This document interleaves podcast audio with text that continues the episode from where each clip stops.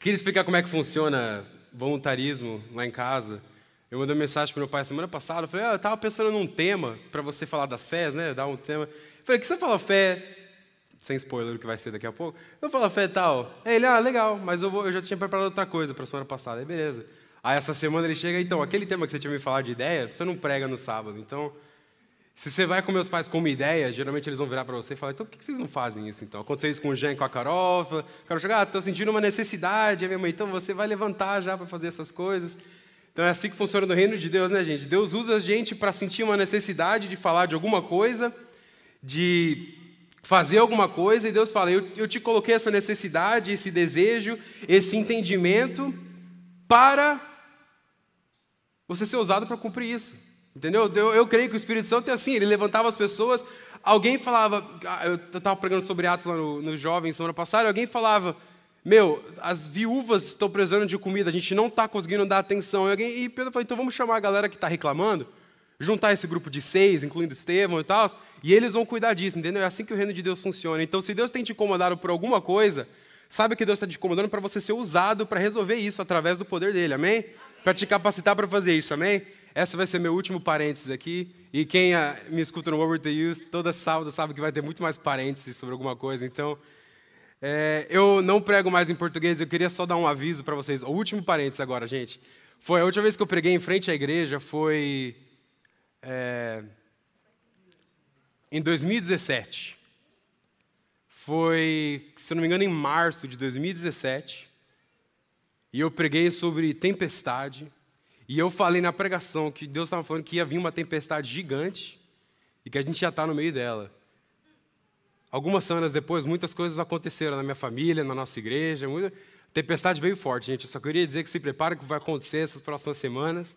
Porque Deus vai levantando, a gente vai trazendo as coisas, então. Mas eu queria dizer muito que nesses últimos anos, a gente já está em 2019. Deus foi tão fiel nesse meio dessa tempestade. E eu creio que a gente está fora dela agora. Eu estou entrando num tempo novo da minha vida. Tempo eu chamo de tempo da terra prometida. Eu consigo ver a terra prometida de longe. É uma fase nova, gente. É uma fase de bênção. Estou saindo do deserto. E Deus vai levantando a gente para fazer outras coisas, descobrir outros lugares. E eu queria pedir que os irmãos então abram a Bíblia em Efésios capítulo 6. Efésios, os entendedores entenderão, entendeu? Se tiver, pega essa. Efésios capítulo 6, e Deus tem falado muito ao meu coração sobre, sobre os apóstolos e sobre Atos e como Deus tem incomodado para a nossa igreja, não só essa igreja, a mas a igreja de Cristo, o corpo de Cristo, para se despertar, tanto que o retiro dos jovens chama-se desperto, né, o despertamento, para a gente despertar para começar a ser muito mais uma igreja parecida com a igreja em Atos, do que a igreja moderna de hoje em dia ou a igreja antiga que a gente teve nos últimos mil anos ou por aí, para a gente despertar, para a gente olhar no que está escrito em Atos 2, no que está escrito até o final da carta, da, da carta de Atos e todas as outras cartas que Paulo, Pedro, Tiago e todo o resto ali escreveu, como que a gente pode ser essa igreja? Porque eu estava conversando com meu pai sobre isso hoje. E na igreja de Atos, gente, era milagre todo dia, era santa ceia todo dia, era se reunir todo dia, era, era viver em comunhão para estudar a palavra de Deus todo dia. Entendeu? E eles viviam isso em comunidades, eles vendiam o que eles tinham para estar junto, eles faziam tudo o que eles podiam, um sacrifício maior para estar juntos. E Deus falava que Deus ia acrescentando cada dia mais e mais pessoas para fazer parte da igreja que ele criou. E Deus tem incomodado muito o meu coração para um despertar, para a gente começar a ser igreja, mais parecida com o plano de Deus do que o que a gente acha que igreja tem que ser. Então meu pai começou a série Fé, e eu creio que já são sete mensagens, correto? Você falou sete mensagens sobre fé, significa que Deus está usando o pastor da nossa igreja, o profeta da nossa igreja, o anjo da nossa igreja, para despertar a igreja para uma necessidade nossa que é muito clara, que é fé. E uma igreja sem fé não consegue crescer, uma igreja sem fé só começa a diminuir entre si, começa pessoas a desanimar, começa a igreja a perder a vida que é para ter, a igreja perde a água que é para ter, a igreja perde o ânimo que é para ter, e a gente estudou isso no, no, na liderança sábado, a igreja começa a ficar desequilibrada. Perde Jesus que está no meio. Uma igreja sem fé, ou uma igreja com membros sem fé, essas são as consequências. Mas eu amo que Deus está chamando a nossa atenção, puxando a nossa orelha para estudar a fé para a gente crescer na nossa fé, porque a gente aprendeu que a fé vem apenas Apenas, a, a fé apenas cresce pelo ouvir e ouvir a palavra de Deus, correto? Vocês estão ouvindo bastante a palavra de Deus? E vocês estão vendo nessas últimas sete semanas, a gente pulou uma por encontro das crianças, mas essas últimas oito semanas aí, a sua fé tem crescido? Você tem tentado andar sobre águas? Você pensou nisso? Você tenta, tem tentado ligar para alguém e falar: Eu ouvi falar no WhatsApp que você está doente. Eu queria na sua casa colocar as mãos e orar por cura, e eu creio que o nome de Jesus vai te curar naquele momento quando eu for aí. Você tem aplicado essa fé? Se a resposta é não, então eu te convido lá no YouTube, a Isaiah CC no YouTube, e escuta todas as palavras que estão lá agora. Escuta sete de novo, em ordem. Porque tem tanta coisa boa para a gente aprender, mas a gente tem que começar a aplicar, correto? E eu amo aquele culto que a gente fez algumas semanas atrás, que, você, que muitos de nós trouxemos pessoas aqui que estavam precisando de oração, a igreja estava cheia e a gente estava ministrando louvor aqui, e a gente nem ministrou, na verdade, é, louvor, as músicas lentas né, de adoração, foi louvor rápido, pregação, e daí depois da pregação a gente cantou as músicas lentas enquanto o povo estava aqui orando. E foi um mover de Deus gigante, amém, irmãos? Eu vi, e, eu, e o legal é de ver as pessoas sendo, se, se ajoelhando aqui, pedindo ao Senhor por cura, pedindo ao Senhor por libertação, por o que eles estão precisando, que a fé deles cresça. Mas o legal também é ver era a fé dos irmãos aqui, porque eu estava aqui na frente, então eu tinha a visão para todo mundo que estava aqui. Para a visão dos irmãos que estavam orando, e eu via pela, pela aparência deles com muita fé. Entendeu? Eu não sei, eu não ouvi um testemunho se alguém foi curado a partir daquele sábado, mas eu sei que se, se isso foi só um marco para a gente entender que a gente pode orar com fé e deve orar com fé mais e mais vezes, já foi o suficiente. Amém, irmãos? Então vamos lá, Efésios capítulo 6. Eu quero falar agora, pode pôr o título aí, Love. Eu quero falar sobre uma coisa muito importante que se chama a fé que protege. Como eu estava falando, a gente tem falado sobre fé as últimas sete semanas. Nos jovens a gente tem falado sobre algumas outras coisas, mas sempre volta nessa questão de você levantar para Cristo, viver sua vida para Cristo e começar a mostrar sinais de um ponto que as pessoas vão conseguir olhar para você, ser atraídas por você, não pelo que você fala, pelo, pelo que você parece ser, mas pelo que tem dentro de você. E eu queria dizer que se sua fé tem crescido e depois tem diminuído, se a sua fé tem chegado num ponto que você acredita que você pode orar para suas relações curadas, mas passa alguns dias, passa algumas semanas, você começa a duvidar disso, você começa a duvidar de outras coisas, é porque a gente não está fazendo a conclusão da fé, que é entender que a fé também protege. E esse que eu vou falar nessa noite é claro baseado na armadura de Deus, que muitos de vocês conhecem, que está em Efésios capítulo 6. Mas é entender que a gente precisa, precisa que a nossa fé vire uma proteção, se a gente, para gente não esquecer o que tem sido falado, para a gente não esquecer o que a gente tem escrito nas nossas, nas nossas notes, no nosso que a gente tem escrito no nosso caderno, que a gente tem meditado durante a semana, e eu peço que você tenha feito isso. Para a gente não esquecer, a gente tem que usar a fé não apenas para curar pessoas, para andar sobre as águas, para fazer o impossível. E, é claro, para ser salvo, para agradar a Deus, todas as coisas que fé faz, mas também para nos proteger dos ataques malignos. Isso é muito importante que a gente entenda, porque eu quero falar algumas coisas sobre escudo da fé em particular. Claro, a gente não vai estar na armadura inteira, eu quero só focar no escudo da fé. Para a gente entender que Paulo escreveu essa carta aos Efésios, e eu estava lendo, é claro, o livro do pastor Herbert sobre Efésios, e nos primeiros capítulos ele dá aquele background geral de Efésios, porque onde Paulo escreveu e tal. E Paulo escreveu essa carta em Roma. Ele estava preso e ele ia morrer alguns meses depois, eu não sei quanto tempo ele ficou em Roma. E ele escreveu essa carta aos Efésios, e você vai lá em Atos capítulo 17 até o 19, se não me engano, é, é, Paulo em Efésios, conta a história dele lá, quando ele conhece Apolo, a pregação de Apolo, que era só sobre João Batista, e ele tem que falar, não, a gente tem que entender que tem batido no Espírito Santo, é além de só se arrepender, e tal. E Paulo ficou lá até um bom tempo em Efésios, se não me engano foi alguns anos, correto que ele ficou em Efésios? Três anos. Ele ficou um bom tempo em Efésios, e ele meio que Começou a igreja ali, depois ele deixa Timóteo, se não me engano, em Efésios, correto? Depois ele manda Timóteo voltar para Efésios. Então Paulo tinha um carinho muito especial por Efésios, pelo povo da cidade de Efésios. Éfeso. Éfeso é a cidade. E pessoas que são de Efésios são? Efésios são as pessoas de Éfeso. Desculpa, gente, vocês não têm ideia, eu estou pregando inglês faz um bom tempo na minha vida, eu quase não leio mais Bíblia em inglês, então me desculpe por alguns erros é, que virão, com certeza. Então, Paulo escreve essa carta para um grupo que ele conhecia, para um grupo que ele já tinha uma convivência e ele com certeza sabia a necessidade deles, correto? Porque ele passou há muitos anos lá. E só para a gente entrar daqui a pouco sobre o que tem acontecido na minha vida, Alguns meses atrás, quando meu primo Igor estava aqui, eu não tenho, eu não tive muita convivência com ele quando eu era pequeno. A gente não se via muito, então eu não cresci com ele. Gente, eu não sou tão íntimo quanto eu sou de outros primos da minha família. Mas ele veio, a gente conversou pra caramba e foi de algumas conversas pequenas que eu tive com ele. Eu tive com ele num Starbucks, num Five Guys. E se você está ouvindo isso, primo, eu sei que você ama Five Guys. Faremos juntos alguns dias, alguns meses, sei lá. E, e foi uma, e estava eu, a Thalita e ele, eu comecei a perguntar algumas coisas, e ele me falou algo que mudou minha vida, e não foi uma pregação gigante, não foi uma revelação, nada diferente, foi só, mano, a gente tem que começar a pregar a Bíblia. Pronto, ele falou isso, ele falou, eu estou cansado de ver gente pregando o que eles acham, pregando com uma agenda, com um motivo por trás, para dar aquela enfiada. Pra... o povo tem que começar a pregar a Bíblia, tem que começar a entender o contexto da Bíblia, tem que entender o porquê que está acontecendo isso em Efésios 6 e por que Paulo falou isso. A gente tem que entender tudo isso e vocês estão, e as que me escutam nos jovens. Então eu comecei a focar muito nisso, baseado em Colossenses, quando Paulo escreve para um grupo de pessoas que ele não conhecia, ele não chegou a conhecer Colossenses, ele escreve para um grupo que ele não tinha chegado a visitar a cidade. E capítulo 1 e 2 ele fala: Mas agora vocês já entenderam que o mistério de Deus está sendo revelado a vocês.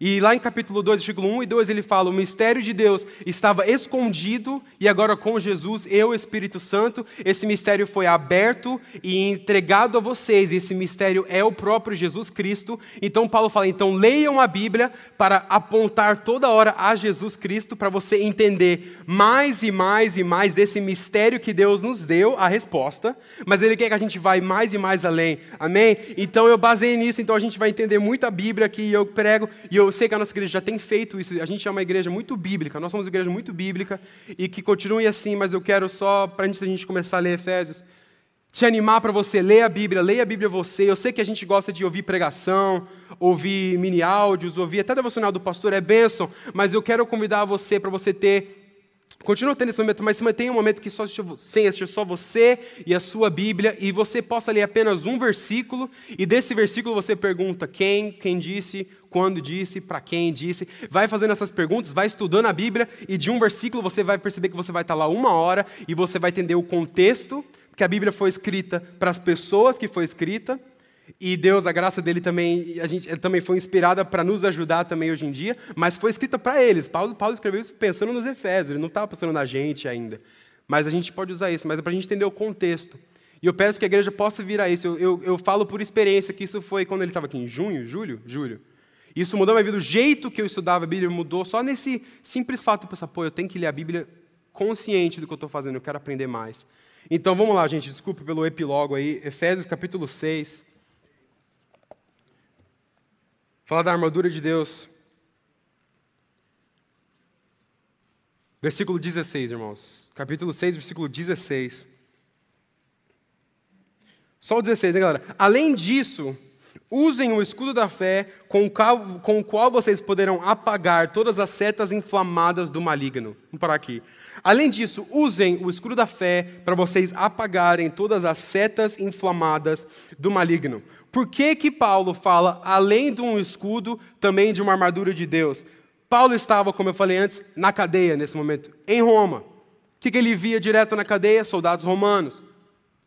E a Bíblia fala que, soldado um, que Paulo era um criminoso tão importante e tão perigoso que ele convencia as pessoas, ele mudava as pessoas, ele causava causava um vulto em qualquer cidade que ele ia, que ele estava com certeza, ele estava toda hora sendo vigiado. Isso também está no livro do pastor Herbert lá, o primeiro capítulo, o primeiro dia. Ele estava toda hora sendo vigiado. Então Paulo via, via os guardas romanos toda hora, era a única pessoa que ele via, eram os guardas romanos. Então imagina o Paulo escrevendo essa carta, ele olha para cima, tem um soldado novo que acabou de começar o turno dele ali, a guarda dele ali, e ele olha e fala: "Mano, esses caras estão preparados para qualquer guerra que vier agora". E ele começa a escrever, gente, eu entendo que vocês, Efésios, eu estou terminando a minha carta a vocês. Eu já expliquei sobre o que é ter uma vida nova em Cristo, já expliquei que vocês são gentios, mas Deus também me levantou, isso é o capítulo de Deus, me levantou para pregar para vocês gentios, que vocês também entenderão da graça, do Espírito Santo, dos dons de Deus. Eu expliquei para vocês já isso, ele está começando a escrever a conclusão da carta dele, ele fala Então, e ele olha para cima, eu imagino, gente, eu, eu, consigo, eu tento imaginar sempre a Bíblia acontecendo num filme, assim, eu, eu, eu tento imaginar. E ele olha para cima, quando ele tenta é, escrever a conclusão dele, eu não sei quantos de vocês aqui já escreveram muitas é, redações na escola. Eu terminei minha escola, gente, em nome de eu terminei agora em junho, eu terminei a faculdade, eu tive que escrever muita coisa. E a conclusão era, era a pior a melhor parte, porque significa que você chegou no final mas para você concluir muito legal é complicado. Você tem que falar tudo que você falou. Etc. E eu imagino Paulo, pô, cheguei na conclusão, o último capítulo. Eu já falei tudo que eu queria ensinar para esses caras, mas como que eu vou saber se eles vão conseguir manter? Aí ele fala, ele olha para os soldados, ele fala: Eu vou conseguir explicar para eles através de uma coisa que eles veem toda hora, que são os soldados romanos. Em Éfeso, que era a maior cidade dessa época da Grécia ali, da Ásia Menor, Grécia, aquela área ali. E eles vão conseguir entender. Então, Paulo vai um item por item: vai do capacete, do cinto, da coraça, dos pés, das sandálias, e ele entra no escudo e ele termina com, com, a, com a espada, que é a palavra de Deus. Para as pessoas entenderem. Então, a gente pode entender também que você pode ser um cristão há muito tempo, você pode ter um conhecimento de Deus muito grande, mas Paulo começa a falar: gente, a nossa luta não é contra seres humanos. A minha luta não é contra os romanos que estão me prendendo, não é contra os judeus que estão me perseguindo, não é contra, contra vocês que estão me xingando, vocês que estão falando tal, não é contra vocês, mas ele fala, mas a nossa luta é espiritual. Como a gente não consegue ver o espiritual, a gente tem que se proteger de algum jeito. Então Paulo fala, e a gente vai focar apenas no escuro da fé hoje, Sobre esse escudo, gente, eu queria dar uma ideia, põe a foto próxima aí. Esse é um escudo romano, eu creio que vocês já entenderam, porque a gente fala escudo, eu acho que a primeira coisa que a gente pensa é o escudo do Capitão América, pelo menos é o que eu penso. Os filmes que eu assisto. E é um escudo do Capitão América, deve ser o quê? Desse tamanho assim, né? um círculo, não cobre nada, se você pensar assim. Ele usa mais como um frisbee do que como um escudo. Isso é verdade.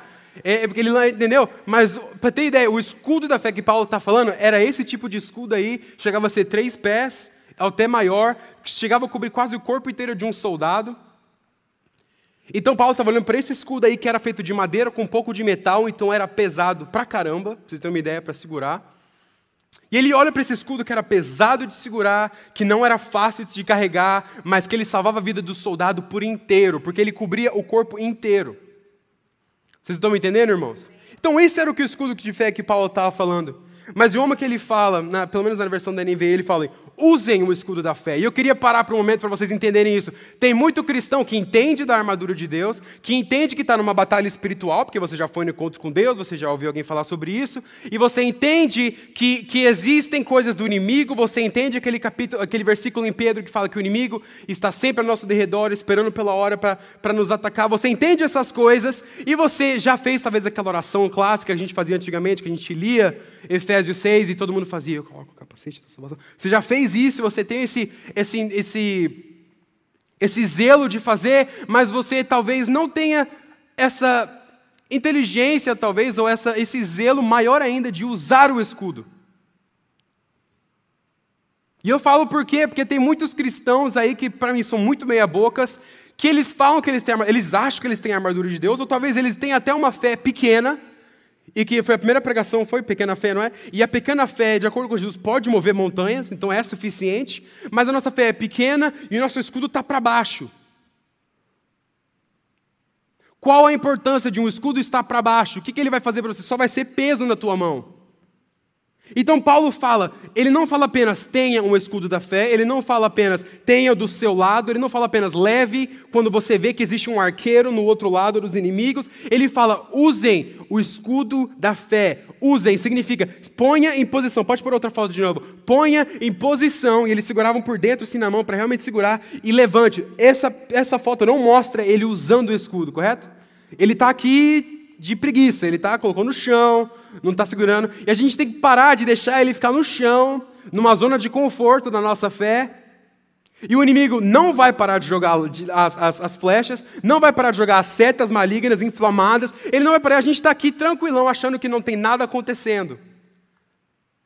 E o escudo está apoiado no chão, a gente está bem, tranquilo, mas Paulo fala: usem o escudo. Significa o quê? Tira do chão, levanta o seu escudo e se prepara, porque não vai parar de vir seta, não vai parar de vir flecha inflamada. Vocês entendem isso? É difícil falar amém para isso, né? Assim seja. Né? Mas a gente tem o escudo da fé, meus irmãos. E eu só queria falar, você pode pôr Hebreus aí, só para a gente lembrar o que é fé. Ora, fé é a certeza daquilo que esperamos e a prova das coisas que não vemos. E eu não coloquei, eu acho, você pode pôr Efésios 2,8, talvez eu coloquei, talvez seja o próximo. Isso. Isso é Paulo no começo de Efésios, ele fala: Pois vocês são salvos pela graça, por meio da fé. Isso não vem de vocês, é dom de Deus. O que eu acho que muita gente tem feito, e eu, tenho, eu, eu tinha feito isso por muito tempo na minha vida, que eu achava que eu tinha que procurar e procurar a minha fé. Eu tinha que me colocar em posições para a minha fé crescer. Eu tinha que correr atrás da minha fé crescer. Mas a gente tem que entender que Paulo fala, e muitos outros falam depois, que fé vem de Deus. Amém, irmãos? Fé é um dom de Deus, fé é um presente de Deus para nós. Sem fé, nós não podemos agradar a Deus, sem fé, nós não podemos ir eternamente viver com Deus, porque sem fé a gente não consegue acreditar, a gente não entende a salvação, a gente não consegue entender nada sobre Deus sem fé, corretamente?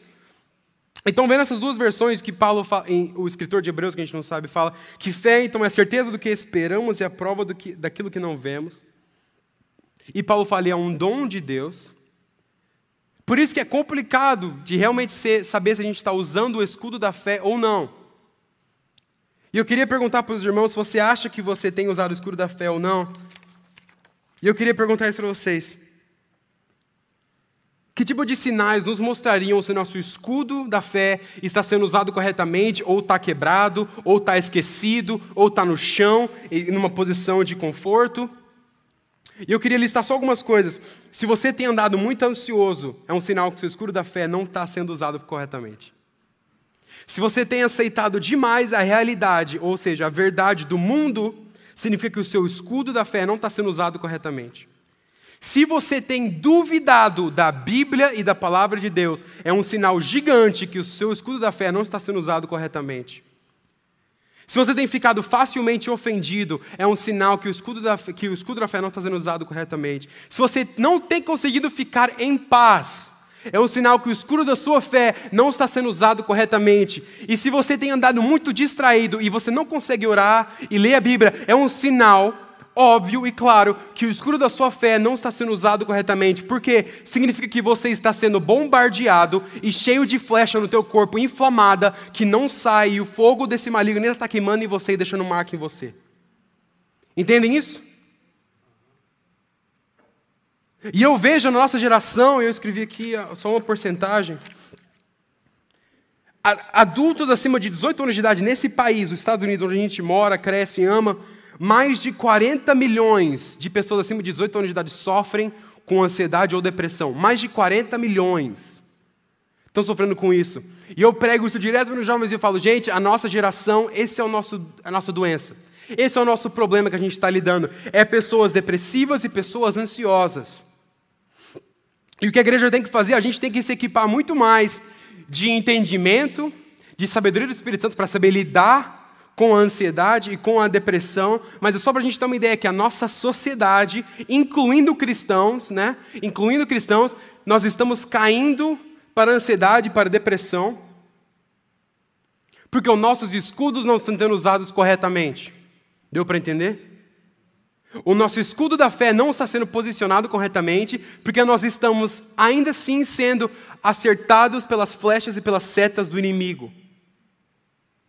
Então eu peço agora, se tem sido você, se isso tem sido você na sua vida, se você tem sentido um desânimo, se tem sentido depressivo, ansioso, sem paz, você não consegue focar nas coisas de Deus, você não consegue terminar o que você começa, essas coisas que são claros sinais de que o inimigo tem conseguido influenciar você, eu peço que você peça para o Espírito Santo agora, numa oração para você, para o Espírito Santo falar com você agora, te mostrar o que você tem que corrigir, e é claro que a gente vai falar sobre isso aqui hoje.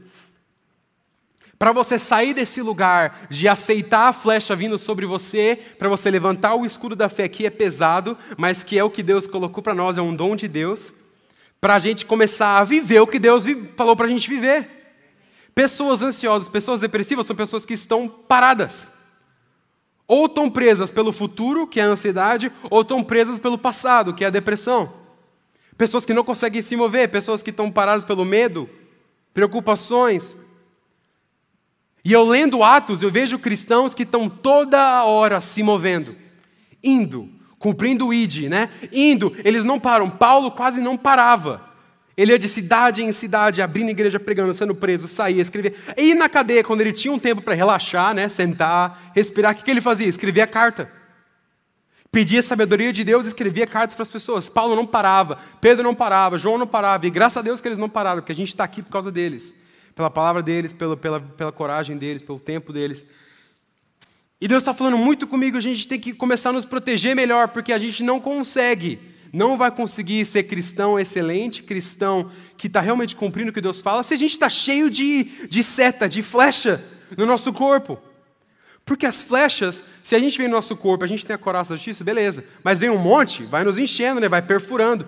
Porque eu amo que Paulo fala que as flechas são inflamadas do maligno. Não são apenas flechas que entram no corpo, mas são flechas que a chama vai continuar queimando e queimando em você e vai deixando marca e marca. Mas eu creio, em nome de Jesus, que essa vai ser uma noite que Deus vai falar com todos nós aqui, como Ele tem falado comigo, para a gente conseguir levantar o escudo para nos proteger. E o que, que nós estamos protegendo? Vamos lá, Efésios 10 ao 13, só mais uma vez para recapitular isso. Finalmente, Paulo fala para concluir a carta dele: fortaleçam-se no Senhor e no seu forte poder, vistam toda a armadura de Deus para poderem ficar firmes contra as ciladas do diabo, pois a nossa luta não é contra seres humanos, mas contra os poderes e autoridades, contra os dominadores desse mundo de trevas, contra as forças espirituais do mal nas, nas regiões celestiais. Por isso, vistam toda a armadura de Deus, para que possam resistir no dia mal e permanecer inabaláveis depois de terem feito isso. Mais uma vez falo, gente, a nossa luta não é contra as pessoas, é contra o Império Romano, não é com ninguém. É com demônios, é com as pessoas que a gente não vai, com, com os seres que a gente não vai conseguir ver nos, nos, nos, nas regiões celestiais. Então, coloquem isso, pelo amor de Deus, que vocês têm por Deus. Coloquem isso, tenham um zelo de colocar isso na sua vida. Ele fala depois do escuro da fé. E eu queria falar, a gente tem falado de vários aspectos da fé, e pela fé nós somos salvos, nós agradamos a Deus, nós vivemos a promessa de Deus. A fé em si é a essência do cristianismo, nós não vamos conseguir ver Deus sem a fé. E Paulo começa e continua a, a, atacar a nossa fé, e eu falar sobre a nossa fé. E eu escrevi um negócio que eu achei muito importante, que Deus falou muito no meu coração. Se você está escrevendo, por favor, escreva isso. O diabo está sempre tentando atacar a sua fé. O, o, o gol dele, o objetivo dele não é atacar você, não é atacar o seu filho, o seu trabalho, porque isso não vai trazer nada. Talvez vai até te deixar mais perto de Deus por causa da necessidade, da dependência, mas o diabo está sempre tentando atacar a sua fé. Porque, como nós já falamos tanto, a gente tem falado tanto tempo, agora, sem a sua fé você não consegue ser um cristão, você não consegue ser salvo, você perde o seu poder, a sua autoridade que vem de Jesus. Entenderam, irmãos? Mas aí o que, que Paulo fala? Que Deus nos deu essa fé, é um dom de Deus, então o diabo está tentando tirar esse dom de Deus de nós então o que, que Paulo fala? Então usem exatamente a fé que o diabo quer atacar para se proteger contra esse ataque. E essa é a perfeição de Deus. Use exatamente a fé, a certeza do que Deus tem feito e vai fazer e já fez. Use essa certeza do que você não vê para se proteger do ataque do inimigo contra a sua própria fé.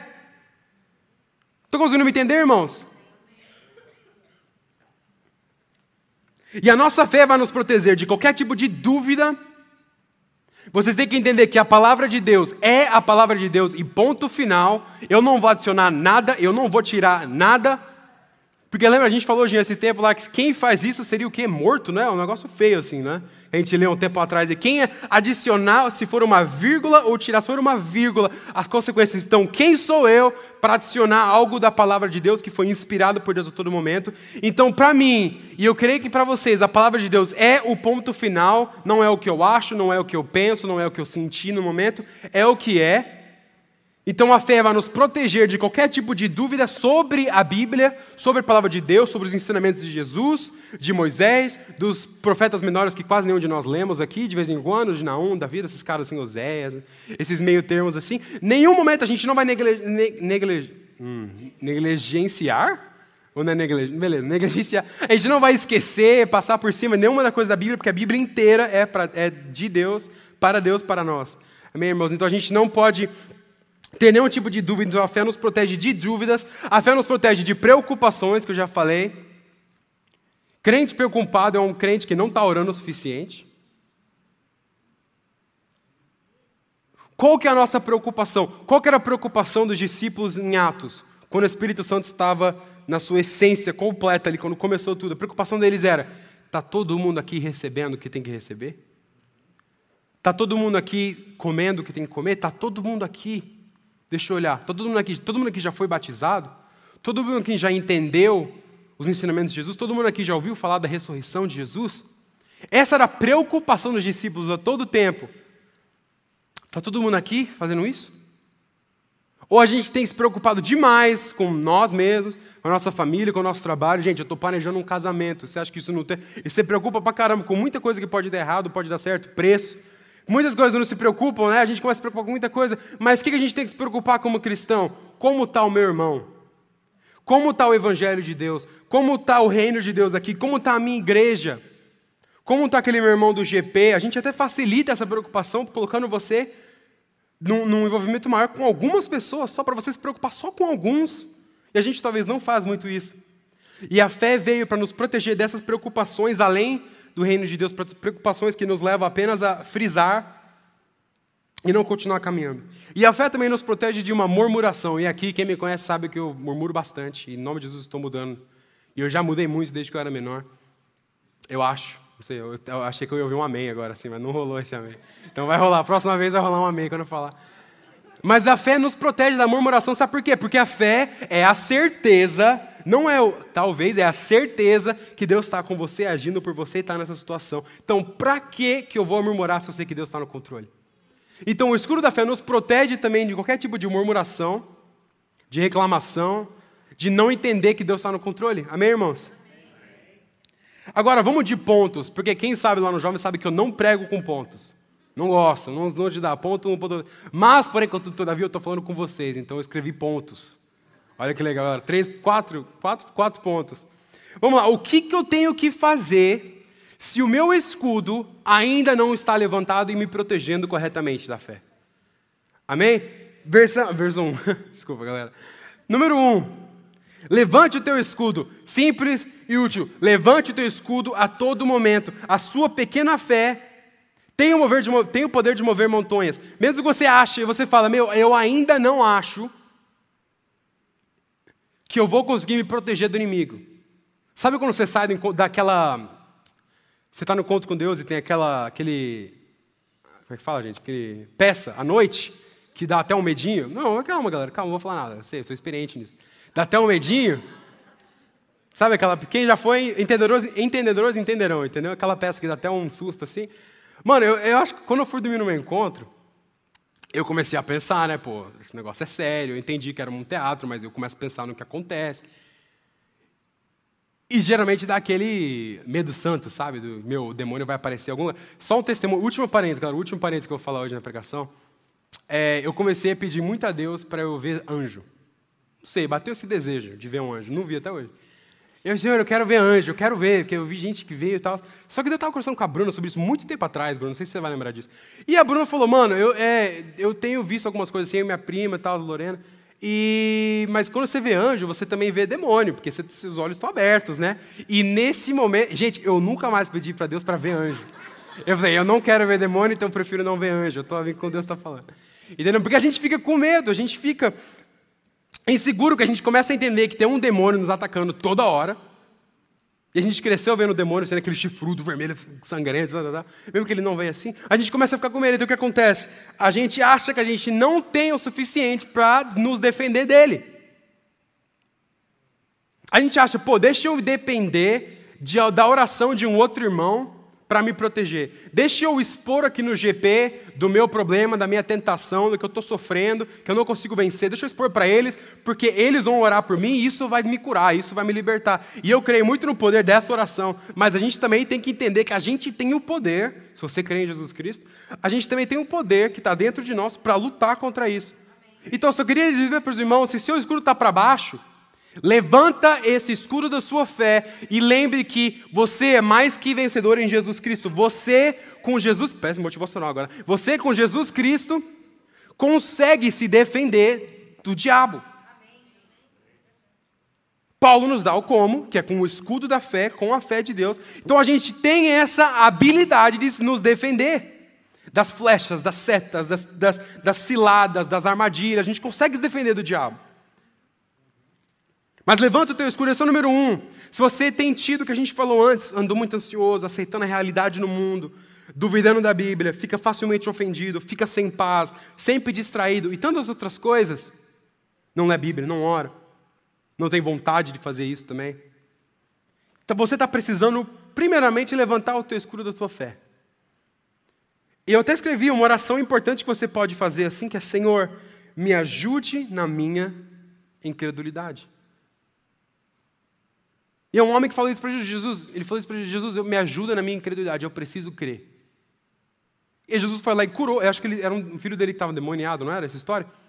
E ele foi lá e expulsou o demônio através da fé daquele homem que pediu ajuda para crer. Então, se você não tem, se você, se você tem sido vítima das coisas que eu falei aqui agora, peça, faça essa oração, Senhor, me ajuda na minha incredulidade. Eu preciso levantar esse meu escudo da fé, porque eu estou sendo um alvo muito fácil.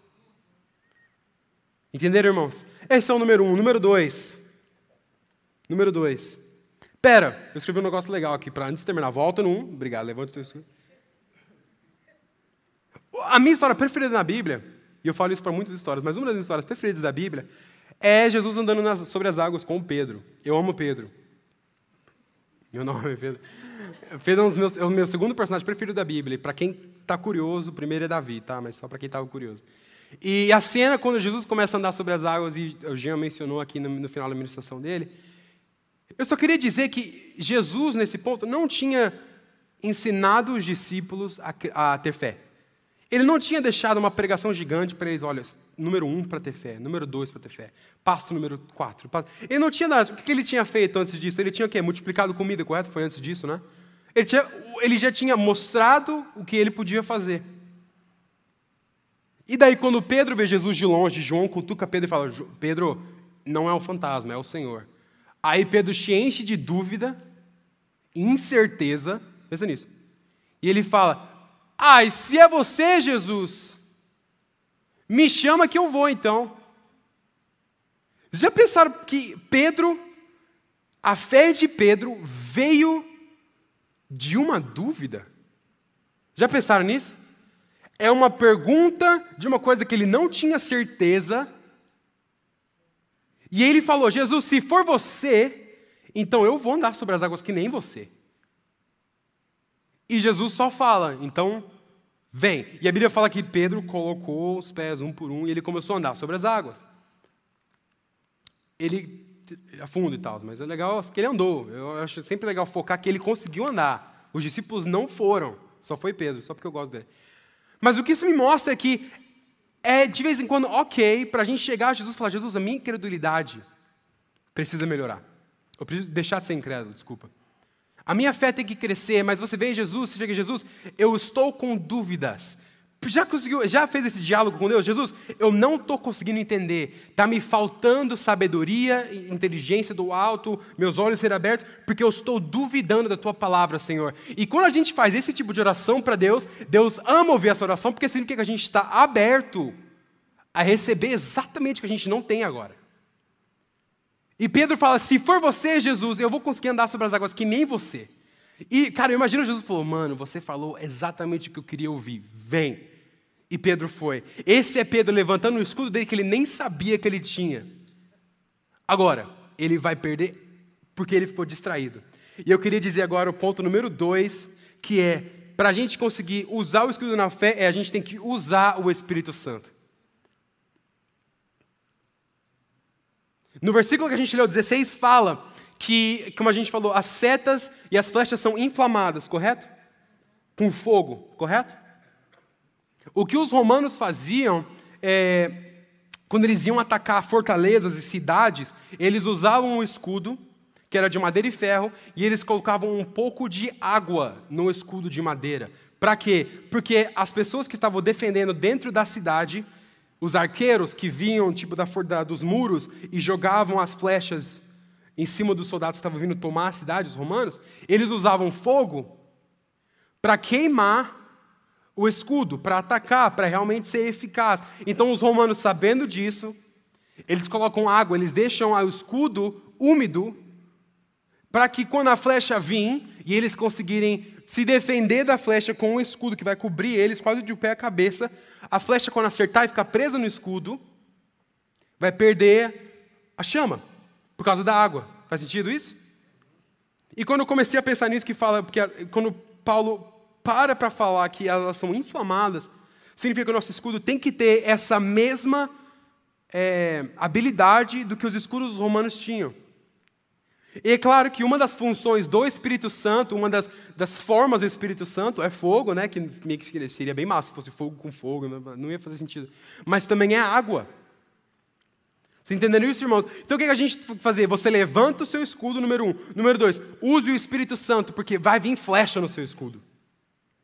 E se você não tiver o Espírito Santo impulsionado pela sua fé, o seu escudo vai começar a ficar cheio e cheio de flecha inflamada, e porque a sua fé, você não vai perceber que vai começar a inflamar até o seu escudo e a sua fé, e quando você perceber, não vai ser nem mais útil a sua fé, porque foi é, lentamente sendo destruída pelas chamas.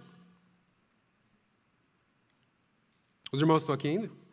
Amém. Amém. Então o que a gente faz? Enche esse escudo de água. E a gente chama que Jesus fala que ele é, que ele é o, o poço, né? o well, poço, do que ele fala com a mulher samaritana, em capítulo 4, João. Que ele nunca vai parar de rojar. Ninguém vai ficar é, com vontade de beber de novo. Né? A água nunca vai parar de rojar. Jorrar. Sentiu essa, né, galera? Obrigado. Estou aqui. Não é para de jorrar. Viu? Obrigado, irmãos. Nunca vai parar de sair. Então o que, eu entendo? A gente tem que ter a fé a gente também tem que usar o Espírito Santo com a nossa fé, para que quando essas flechas virem, nós vamos conseguir rapidamente desinflamar as nossas flechas. Amém, irmãos?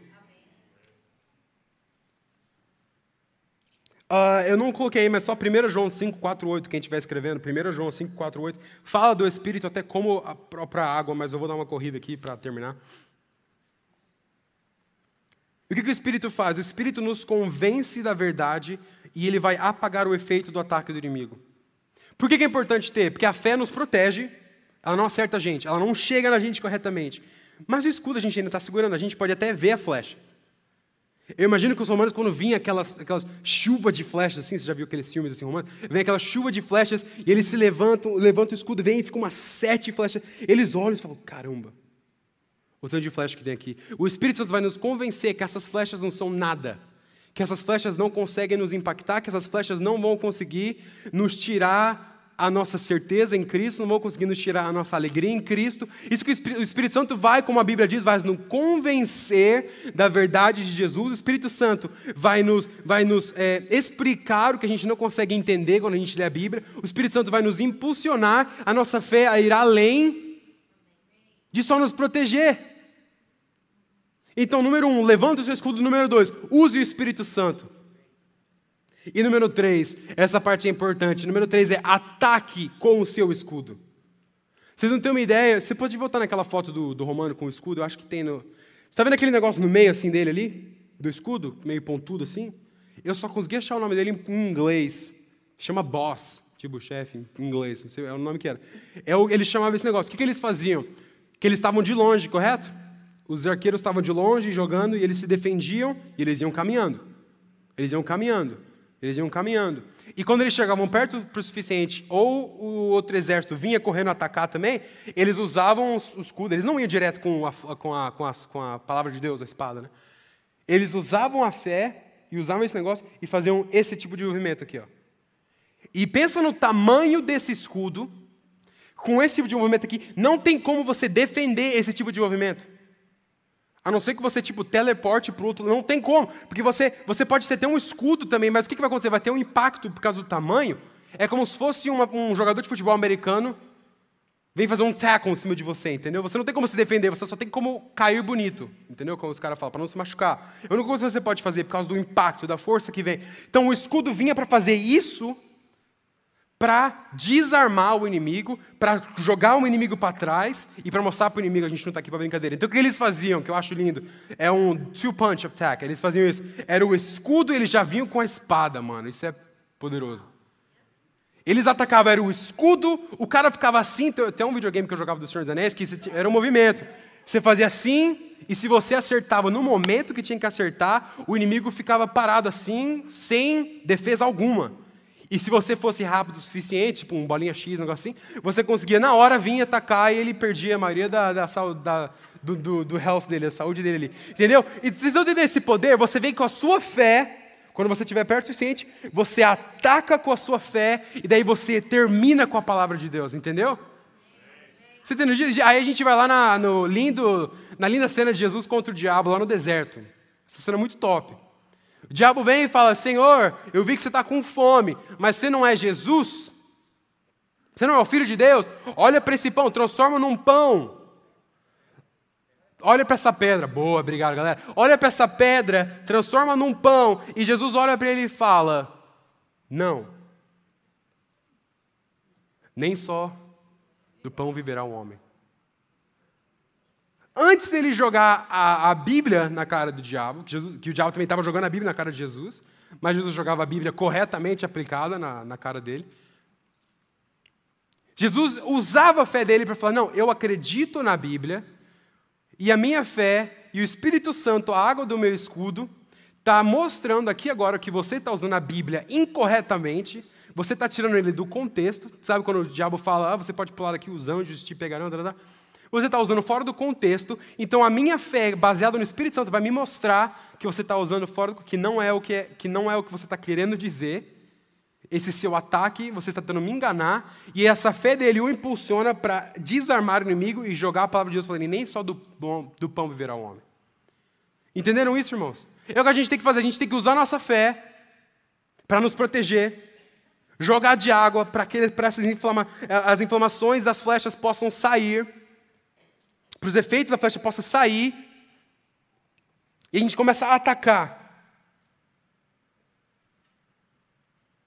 A combinação letal para vencer o inimigo é: tenha fé que Jesus já venceu o mundo. E eu escrevi entre parênteses: bam, o inimigo está em choque.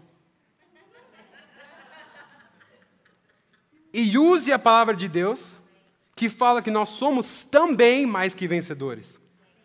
Mano, vem uma preocupação na sua vida que você é legal, você, pô, tô sem emprego. Tem que se preocupar bastante, tem que procurar um emprego, tem que estar tá aí. É uma coisa muito normal de você se preocupar, comum. Desculpa, não é normal, comum você se preocupar. Aí você lembra, mano, Jesus falou pra gente: "Nesse mundo nós teremos aflições, mas ele fala, mas tenha de bom ânimo, correto? Take heart. Tenha de bom ânimo, eu venci o mundo. Fé top. É você olhar para o diabo e falar, Jesus já venceu o mundo.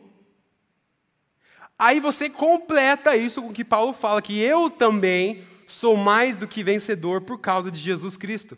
Você quer um bam bam isso no, demônio? É isso, gente. Você usa a sua fé que te lembra que Jesus venceu, que é bom também te lembrar que o diabo já perdeu, o final dele já está inscrito, o que, que vai acontecer com ele já está inscrito, ele sabe o que vai acontecer com ele.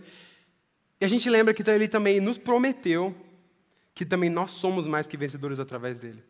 Amém, irmãos? E o último ponto agora, a gente então é, primeiro ponto foi levante o seu escudo Encharque o seu escudo com água, que é o Espírito Santo, para te convencer das coisas corretas.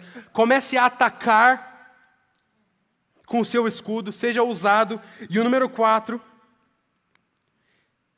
que, eu escrevi no 4? Proteja o corpo de Cristo. Eu escrevi diferente aqui. Proteja o corpo de Cristo. E lá tem um vídeo aí, o último. Pode pôr o vídeo? Josh, the sound, please.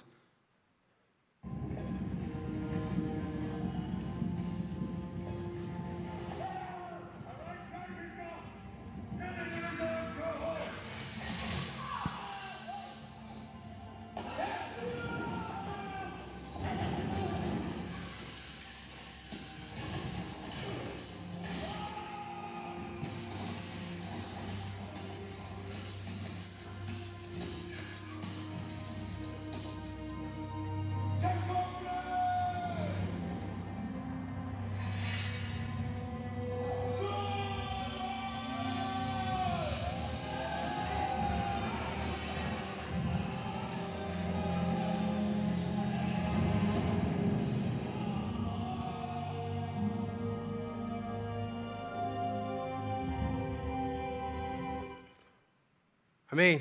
Proteja o corpo de Cristo, que é a igreja. Essa estratégia, Alguém podia trazer uma água para mim, por favor, galera? Estou ficando com. Essa, Essa estratégia de, dos romanos era conhecida como parecida com tartaruga, eles chamavam isso. Que é. Vocês conseguem ver o que é uma tartaruga deles? Eles colocavam. Alguém ficava ajoelhado na frente. Muito obrigado. Alguém ficava ajoelhado na frente abaixava com o escudo, os do meio levantavam o escudo, os de trás fechavam do outro lado, e eles se protegiam como se fosse uma, um casco de uma tartaruga mesmo, por isso que é chamado de tartaruga, o que é essa estratégia deles, quando, quando tinha muita, muito, é, como é que fala, chuva de flechas, coisas assim. Então, o que, que a gente tem que fazer com a nossa fé, com o escudo da nossa fé, é, a gente tem que se proteger, porque Paulo falou que tem muita cilada, tem muita flecha vindo na nossa direção, mas como o corpo de Cristo, nós também temos que nos unir, unir nossos escudos da fé como uma igreja para nos proteger juntos. E também para proteger aqueles que ainda não têm o escudo da fé usando corretamente. Vocês viram aquele cara que estava no meio? Ele, na verdade, nesse show, chama Rome, do HBO, ele é. Ele é o líder deles, mas ele estava no meio ali, preparado né, para sair assim com a espada. Mas eu penso mais como, não o líder estando no meio, preparado para atacar, mas sim os, os que ainda não têm a fé ou os que não têm o entendimento correto, eles não assimilaram tudo ainda, os novos na fé, os novos, novos convertidos, os, bebês que Paulo fala, né? Para a gente colocar no meio, e nós, os mais velhos de igreja, gente, eu tenho 23 anos, eu estou minha igreja a minha vida inteira, então eu estou velho já na igreja. Quase 23, gente, daqui a algumas semanas. A gente tem que usar o nosso escuro da fé para proteger nós juntos. Imagina, é, nesse vídeo ele até mostra que algumas flechas furam ainda. que algumas flechas estão perfurando, estão penetrando, estão conseguindo entrar, estão conseguindo bater nas pessoas. Isso mostra, a gente tem que melhorar o nosso escudo, número um, tem que melhorar o nosso escudo para não penetrar, mas sempre a gente aprender que a igreja foi feita para dar suporte ao grupo que está aqui, ao, ao corpo de Jesus que está aqui, à igreja que está aqui, e para aqueles que no momento não conseguem ter fé, não conseguem crer, não estão conseguindo andar sobre as águas, a gente possa pegá-los e carregá-los e protegê-los. Esse também é a função do escudo. Vocês conseguem entender isso, irmãos? Protegendo todos e juntos conseguimos vencer os ataques. No momento da sua fé estar fraca, junte-se a um grupo e escute a fé deles. Se a que a sua fé está fraca, junte-se a um grupo, e eu espero que você faça parte de um grupo pequeno, que seria esse grupo, ou não, procura o pastor aqui, a gente acha um legal para você. E se você não está conseguindo crer, pare e escute a fé dos seus irmãos. Escute a fé que eles têm. E o que eu quero dizer com escute? Peça para eles te falarem. No que você crê?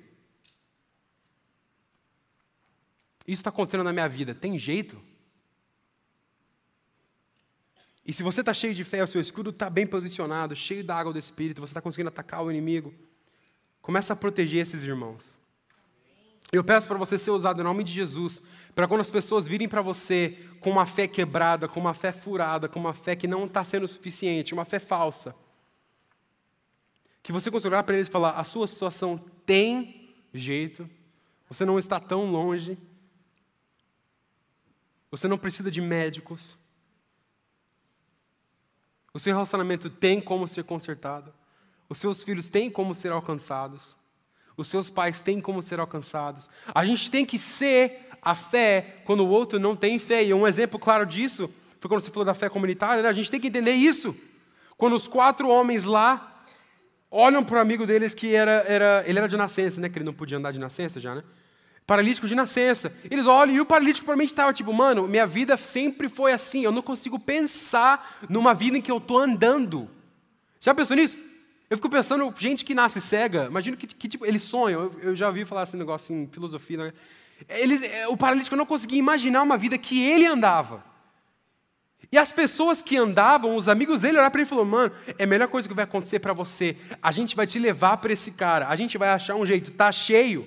A gente vai subir na casa, vai tirar a laje, vai tirar o teto, a gente vai te descer na frente de Jesus e Ele vai te ajudar a andar. A gente está precisando de crente, de cristão que realmente segue a Jesus, que está com o escudo intacto, que não está cheio de ferida, marca, ofendido, está cheio de dúvida, mas crente que está com a fé, que está andando sobre as águas, que está conseguindo derrotar demônio, está derrotando Golias, está fechando boca de leão, está andando no deserto cantando e tal, está conseguindo fazer tudo isso. E você tem que olhar para as pessoas que não estão conseguindo, você tem que mostrar a sua fé para eles e você tem que mostrar que a sua fé também pode curar eles. Estou entendendo isso? Esse é o ponto da igreja. Esse é o porquê que a gente vive em união. É porque quando o irmão está caindo, tem alguém que vai não estar tá caindo, que vai conseguir te ajudar a levantar. Agora, o que, que a gente faz? A gente junta com besteira. Ao invés de procurar ajuda, a gente procura gente que está ofendida que nem a gente está. A gente procura gente que está doente que nem a gente está. A gente procura gente que vai aceitar a nossa reclamação de alguma coisa e vai reclamar junto, que vai nos entender, que vai falar, é verdade, está difícil mesmo. Ao invés de ir para alguém que vai, que a gente está, eu já ouvi isso, que gente, eu não vou falar com o pastor, porque o pastor vai falar para orar mais, eu já ouvi falar disso. Mano, tem melhor coisa para você responder para alguém que é ore um pouco mais. E as únicas que ficam ofendidas com essa resposta, que acham que, pastor, mas isso não é o, não é, não está resolvendo o meu problema, são as pessoas que não entendem que orar mais traz benefícios. Porque nos leva a chegar mais perto de Deus, nos leva a entender o coração de Deus, nos leva a entender que talvez seja um não, talvez seja um não agora, talvez seja um sim. Mas a gente tem que ser as pessoas, e eu quero que vocês sejam as pessoas que alguém vai chegar e vai falar, mano, essa é a minha situação. E você vai falar, tem jeito. Vamos orar, vamos jejuar, vamos conversar, vamos ver, vamos procurar na palavra. Eu tinha converso muito com a Thalita sobre isso, para que a gente aconselhe muita gente, né? a gente está no grupo de jovens ali, e eu falo, Thalita, a gente tem que sempre aconselhar, falar o que está escrito na palavra.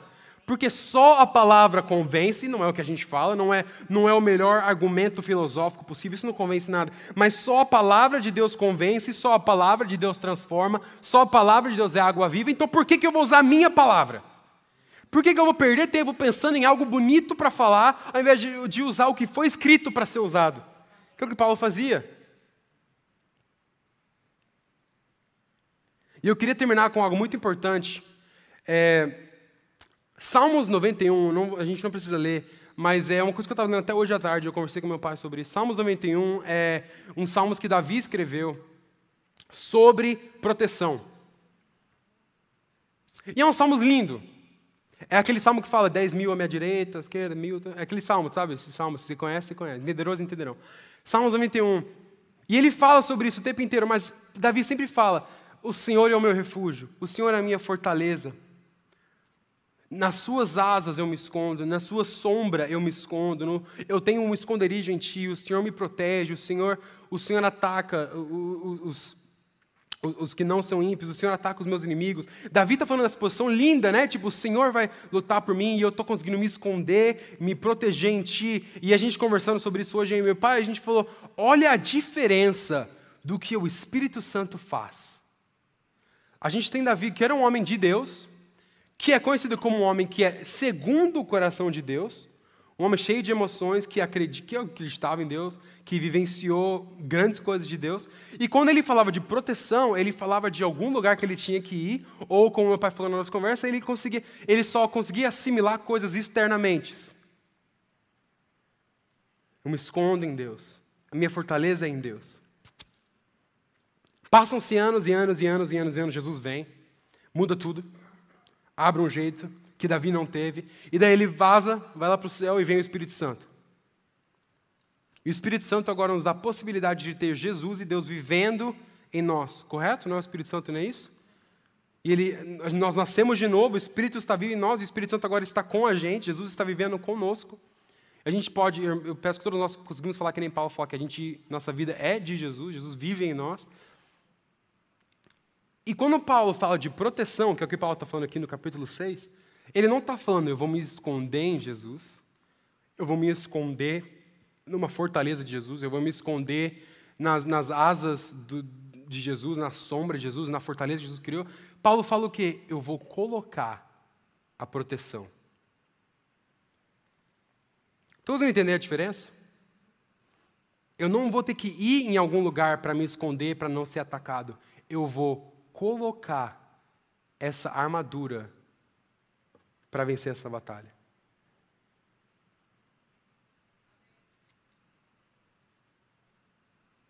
E o que isso quer dizer? E a gente teve esse argumento ali agora também, agora um pouco sobre isso. Quando a gente entende a causa do reino de Deus, quando a gente entende o propósito do reino de Deus, a gente entende a missão de Jesus, e a gente entende que Deus nos chamou para carregar e para fazer crescer a missão de Jesus, a gente tem que entender que a gente não vai ficar procurando por fortalezas para nos esconder. Mas Jesus falou para a gente ir, mover, quebrar fortalezas, ir atrás dos perdidos, amar os sujos, amar os perdidos, amar os filhos pródigos, e, e ide, vai, vai, não para. Então, a proteção de Deus tem que mudar. Agora, Paulo tem um entendimento muito maior do que Davi teve, porque Davi não teve o Espírito Santo para ter esse entendimento profundo. Então, Paulo fala: a gente não precisa mais falar que a gente tem que se esconder em algum lugar. Na verdade, a gente tem que entender que é, Jesus mandou a gente ir, vai, vai andando, e quando você começar a andar, você vai ver que vai estar cheio de cilada, vai estar cheio de armadilha, vai estar cheio de flecha vindo na sua direção. Então, Paulo fala: então a gente tem que se proteger, tanto quanto Davi estava tentando se proteger. Então, a gente tem que colocar armadura, mas uma armadura que é móvel que não vai, dizer que faz, não vai fazer a gente parar e construir uma casa e ficar preso na nossa, nossa zona de conforto, achando minha fé está me guardando, eu não estou sendo atacado pelo espírito, pelo demônio, eu não estou sendo atacado por coisas malignas, eu estou nesse lugarzinho, eu estou bem, estou bem, estou num lugar perfeito. Mas Paulo e Jesus falam que a gente tem que ir. E não dá para você carregar uma casa com você, então o que, que você faz? Vai com a armadura. E imagina o Paulo falou, cara, esses caras, eu não quero que eles fiquem só em Éfesos. Não quero que eles fiquem só sentados num grupo pequeno ouvindo, eu quero que eles entendam que eles têm que ir. O mundo ainda está tá aberto, está cheio de, de lugares precisando de Jesus, está cheio de lugares precisando entender das boas novas. Então Paulo termina e fala: gente, que, vocês têm que entender que o seu dever agora é pedir por essa armadura, colocar essa armadura e sair. Estou entendendo isso, irmãos? Steph, can you come up here? Thank you. Estou entendendo isso, irmãos? Por que, que a gente tem que se proteger? A gente tem que se proteger porque a gente está sempre sendo atacado. Mas a gente tem que se proteger porque a gente está sendo atacado porque a gente está fazendo o que Jesus mandou a gente fazer.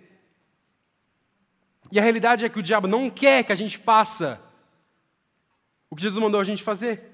Ele quer cortar o seu potencial. Eu tenho conversado com alguns jovens em particulares, assim, dos meninos do meu GP, e eu falo, mano, eu, eu, eu, eu decidi muito novo, muito novo mesmo, que eu queria ser diferente que eu ia fazer escolhas na minha vida que iam me diferenciar das pessoas, não porque eu queria brilhar, para ser diferente, mas porque eu, eu, eu tive que ter um entendimento muito novo que eu não podia ser como qualquer outro. E isso veio porque as pessoas olhavam para mim diferente. Filho de pastor é uma outra, outra história. É, pode ter 20 pessoas que quebraram uma janela jogando futebol. Aconteceu isso comigo muitas vezes. Eles vão falar, mano, o filho do pastor e uns guri Quebraram. É sempre assim, entendeu? Era, era, é, é, o tratamento já era diferente, já era assim. Até hoje, assim, ah, filho do pastor. Então eu falei, mano, eu sou filho de pastor. Tem gente me olhando, então o que eu tenho que fazer? Eu tenho que fazer decisões, eu tenho que tomar escolhas, atitudes em que eu vou continuar sendo diferenciado. Porque eu entendi, e falando com vocês, eu não sei se eu tenho um chamado pastoral, mas eu tenho um chamado quase parecido, muito, muito com pastoral. Vamos ver o que vai acontecer, gente, cenas do próximo capítulo. Mas eu sempre entendi que eu tenho um chamado para. Eu, eu, eu, gosto de pregar, eu gosto de ensinar. Minha família inteira gosta de ensinar. É outra, uma família diferente, sim. A gente gosta de abrir um livro e pregar por uma hora. Ó, deu uma hora já. Tranquilo, a gente consegue fazer essas coisas assim. Gente, é o nosso dom, assim, eu acho.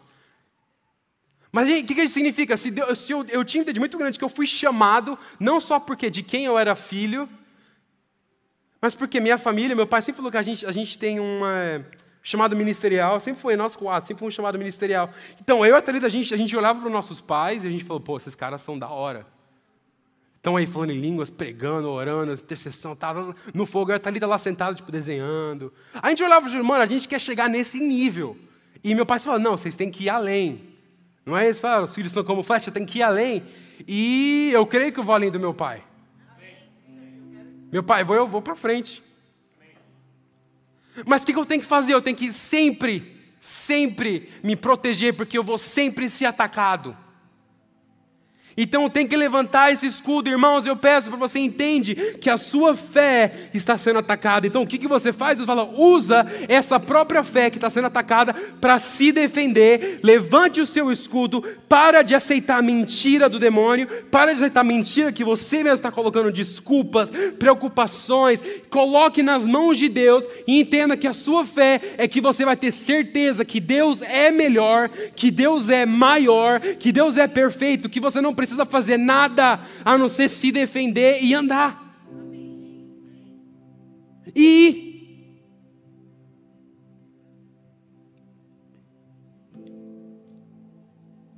Cristão com fé não deixa espaço para dúvida.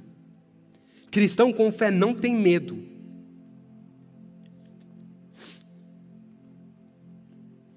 Mas o cristão com fé entende que precisa todo dia renovar a sua mente para cumprir o propósito de Deus aqui na terra. Não vos conformeis com os padrões desse mundo.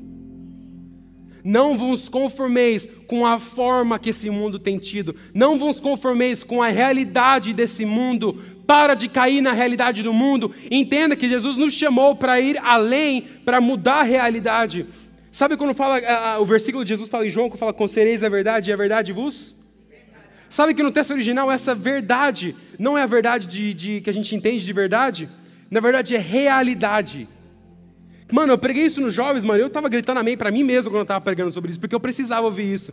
A gente tem que entender que a nossa, que a gente tem que viver não na nossa realidade, não nos padrões do mundo, mas a gente tem que abrir os nossos olhos para ver os padrões de Jesus a verdade que está em Jesus, e quando a gente entende a realidade de Jesus, nada vai nos abalar, nada vai nos preocupar, o medo vai embora, as flechas podem vir, você vai até vir e esperar ela chegar bem perto, aí você levanta o seu escudo e fala: Não.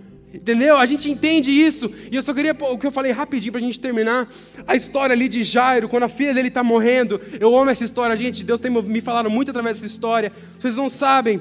Jairo vai para Jesus e fala: Jesus, eu ouvi falar que você é poderoso, é milagroso. Minha filha está doente. Você pode ir lá em casa? Jesus fala, cheio de compaixão por ele, fala: Eu vou, vamos, vamos andar. E quando ele começa a andar, começa a vir multidão de pessoas também pedindo coisas para Jesus. E nesse momento fala que viu uma mulher com 12 anos de hemorragia interna, e ela consegue, ela alcança Jesus. E eu imagino Jairo numa pressa: Jesus, minha filha está doente, ela está para morrer, vamos. E Jesus para e fala: Quem me tocou? Aí Pedro, cheio de besteira, fala: Jesus, tem tanta gente aqui, como assim quem te tocou? E a mulher fala: Jesus, fui eu. Tô juntando a, a, versão da gente. Fui eu. Jesus fala: Amém. A tua fé te curou. Vai e você não terá mais esse problema. Jesus fala um negócio assim, entendeu? Desculpa, galera. Vai, você já está curado, irmã. Tua fé te curou.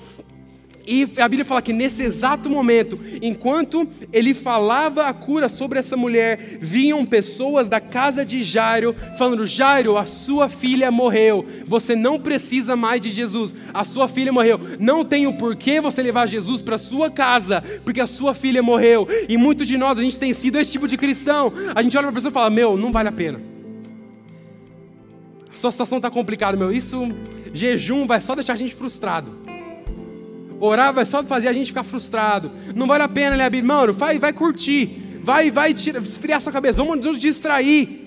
A gente faz isso que nem esses amigos de Jairo, que fala: não, não precisa mais. Mas eu amo que aí entra a realidade de Jesus. Que Jesus fala, calem a boca. Ele não fala bem isso, tá, gente? Desculpa, minha teoria do cala a boca. Mas Jesus fala, ignorando eles, e vira para Jairo e fala: Jairo, vamos. Vamos. Ele fala que eles entram na casa de Jairo. E lá na Bíblia está falando que o ruído de choro, de, de, de, tristeza, era, era alto, era grande, estava enchendo o lugar de tristeza, de preocupação, de ansiedade, de poxa, meu, estava tão perto de Jesus para fazer alguma coisa, mas não chegou. Que tristeza, a menina morreu, uma menina do, de 12 anos, novinha, morreu hoje, e estava todo mundo chorando, gritando em voz alta, e Jesus entra no lugar, e a realidade, Jesus faz o que? Jesus expulsa, a palavra fala que ele expulsa, que nem ele expulsa demônio, ele expulsa expulsou todas as pessoas que estavam chorando e tirou da casa e deixou só alguns discípulos e a mãe e o pai. Essa é a realidade de Jesus para a nossa fé. A gente tem que entender que a gente tirar, tem que tirar os que estão nos puxando para baixo, estão sem fé e estão preocupando, estão é, destruindo a nossa fé por causa da incredulidade deles. Jesus falou: sai daqui. E ele olha para Jairo e fala: Jairo, a sua filha, que a gente agora está vendo que ela está morta na cama, ela não está morta, ela está apenas dormindo. Estão entendendo a realidade de Jesus aqui? Essa é a verdade que nos liberta. Jairo, nenhum momento falou: Jesus, obrigado. Você não devia ter parado para atender aquela mulher, Jesus. A gente teria chegado antes. Jesus, não precisa mais. Jairo não fala nada. Jairo deixa Jesus falar e a fé de Jesus vai movendo Jairo e vai movendo Jairo. E se você não sabe o final dessa história, Jesus olha para a menina pega a mão da menina e fala: Menina, levante-se. E naquele mesmo momento ela se levantou e começou a servir as pessoas naquela casa. Essa é a realidade de Jesus. Mas você não vai entender a realidade de Jesus se o seu escudo está quebrado. Porque você vai duvidar da realidade. Você não vai conseguir nem entrar na realidade dele, na verdade de Jesus. E eu queria pedir, irmãos, se você pudesse se levantar e fechar os seus olhos. Se você pudesse se levantar e também fechar os seus olhos para você não ser distraído por ninguém.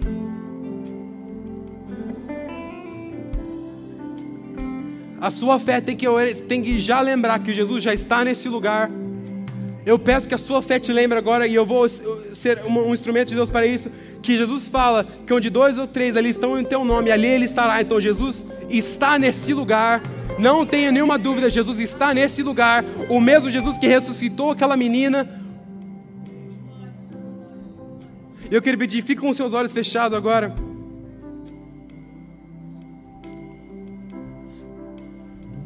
E se Deus tem preocupado você, se Deus tem incomodado, se o Espírito Santo tem incomodado você durante essa pregação, porque o seu escudo da fé não está funcionando direito, eu peço que você venha aqui na sua frente, aqui na frente, desculpa, aqui no altar. Esse altar lindo que a gente tem aqui, espaçoso. Para todo culto ter gente no altar aqui pedindo misericórdia, Senhor. Se o seu escuro tem sido quebrado, não tem funcionado, vem aqui na frente. Se você tem sido cheio de flecha, cheio de dúvida, preocupação, se a sua fé não tem conseguido ser maior do que o seu medo, a sua preocupação, vem aqui na frente. O Senhor está neste lugar de braços abertos. Mas vem com fé, que Deus já vai começar a falar com você.